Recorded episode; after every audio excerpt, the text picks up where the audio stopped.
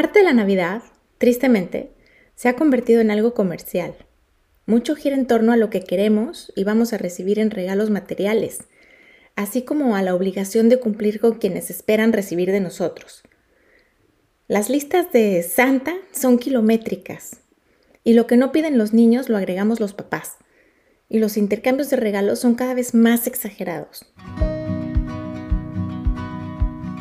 Hola, bienvenidos al podcast Bienestar Conciencia. Soy Nicole Fuentes. No deja de sorprenderme el inevitable estrés que paradójicamente sufrimos durante la temporada navideña la supuesta época más feliz del año. El concepto de Navidad y lo que representa, luces en las casas, muchos tipos de galletas, múltiples reuniones sociales, encuentros familiares, viajes, esperanza, comida rica y abundante, nos entusiasma.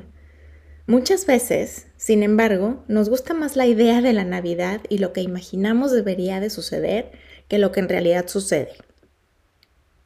Con el buen fin en México y el Black Friday en Estados Unidos, arranca oficialmente la época del año en que literalmente salimos a comprar la felicidad, o en otras palabras, los regalos de Navidad. Y aunque la mayoría de nosotros creemos o afirmamos que la felicidad no puede comprarse, la realidad es que nos comportamos como si efectivamente pudiéramos conseguirla en las tiendas, para nosotros y para los demás. Ah, se me olvidaba el Cyber Monday. Parte de la Navidad, tristemente, se ha convertido en algo comercial.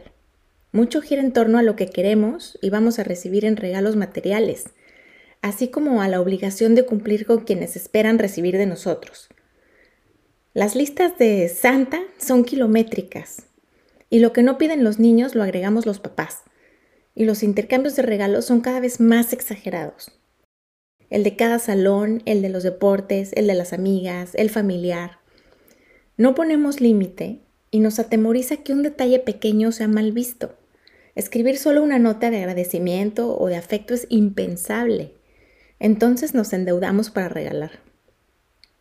Curiosamente, la mejor época del año es la que nos genera más locura y estrés. ¿Por qué? Porque saturamos nuestros días o porque nos da miedo no pertenecer. Pasarla, como dice mi papá, como chicharito de silbato, rebotando de un lado al otro, es enteramente opcional, pero casi siempre decidimos complicarnos la existencia. De paso, le hacemos la vida más difícil a otros, ya que nuestra generosidad material genera en quienes la reciben obligaciones para la siguiente Navidad. Funciona más o menos así. Hacemos una lista de personas con las que tenemos que quedar bien Luego pensamos qué regalarle a cada quien y ubicar dónde conseguirlo. Siguen los interminables viajes a las tiendas. Ya que compramos las cosas, ahora tenemos que envolverlas. Toda una logística que involucra papel súper especial que venden solo en cierto lugar y cuesta una fortuna. Listón o moño que deben combinar rigurosamente. Y todavía no hemos terminado. Faltan las vueltas para mandar a hacer y recoger las tarjetas con el nombre familiar y diseño navideño que van en el regalo. ¿Ya hiciste la cuenta de cuánto tiempo, tráfico, dinero, gasolina y estrés llevamos hasta este momento? Y todavía no hemos hablado del pino, de los festivales, de las posadas, que requieren ir al salón para peinarte y visita al súper por los ingredientes de la ensalada que ofreciste llevar. Santa, las galletas, la cena o comida de Navidad, las postales con la foto de Navidad, previa cita con fotógrafo profesional que van por correo. Ah, por cierto, todo esto además de tus obligaciones diarias. ¿Logré estresarte más de lo que ya estabas con solo ponerte a pensar en todo lo que se te viene encima?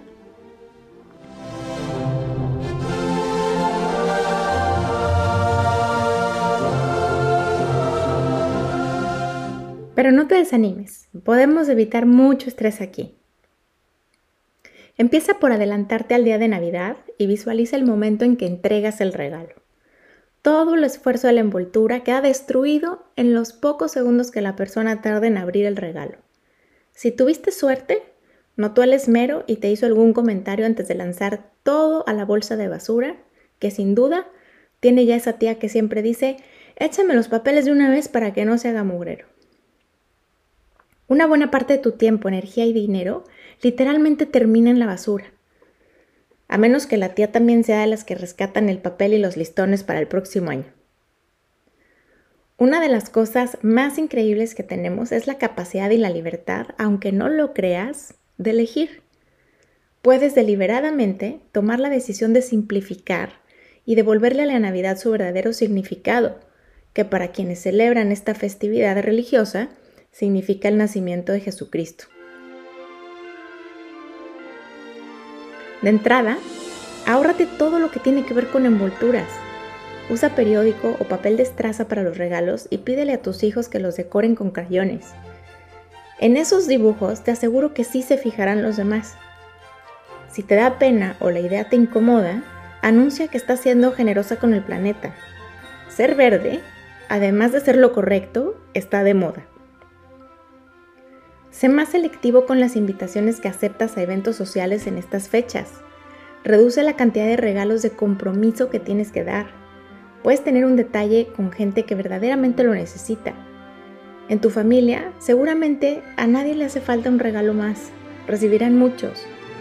Mejor concéntrate en una o dos personas que no tendrán la misma fortuna que tus amigos o familiares.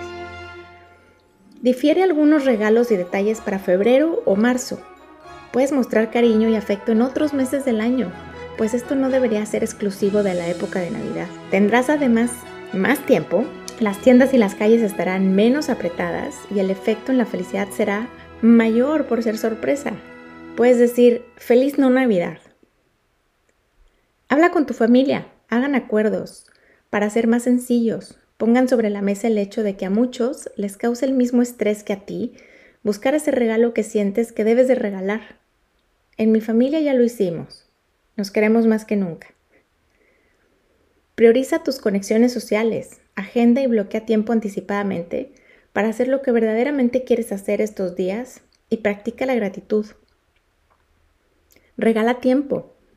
Hace muchos años, mi hermano, que en ese entonces tenía un bebé de pocos meses, nos dijo cuando estábamos organizando el intercambio familiar, a mí, regálenme una noche de 8 horas de dormir sin interrupciones, una comida donde pueda estar sentado de principio a fin o una ida al cine con mi esposa. Así que piensa a quién puedes regalarle tiempo para que haga algo divertido con él. Regala experiencias que fortalezcan lazos sociales. Recuerda que los lazos sociales son el ingrediente fundamental de nuestra felicidad. Regala una experiencia que involucre hacer más que tener. En lugar de gastar tu dinero en una cosa material, Podrías regalar un paseo, una cena, una invitación al cine, una clase de box o de cocina, un concierto, una ida al estadio, la inscripción a un taller de lectura. Cuando la gente evalúa sus compras, valora más las experiencias. Las risas, anécdotas y emociones se vuelven a vivir cuando las recordamos, platicamos o vemos las fotos. Pasa una Navidad realmente feliz y con menos estrés. Simplifica. Anímate a decir que no a las obligaciones autoimpuestas y pon tu atención en lo que verdaderamente es importante. Hazlo en favor de tu paz mental y la de los tuyos. Siguiendo estas recomendaciones, podrás regalar a los demás y a ti mismo una felicidad de efecto más prolongado esta Navidad y no desmayarte en el intento. Gracias por estar aquí. Te espero en el siguiente capítulo. El podcast de Bienestar Conciencia es una producción de ruidoso.mx.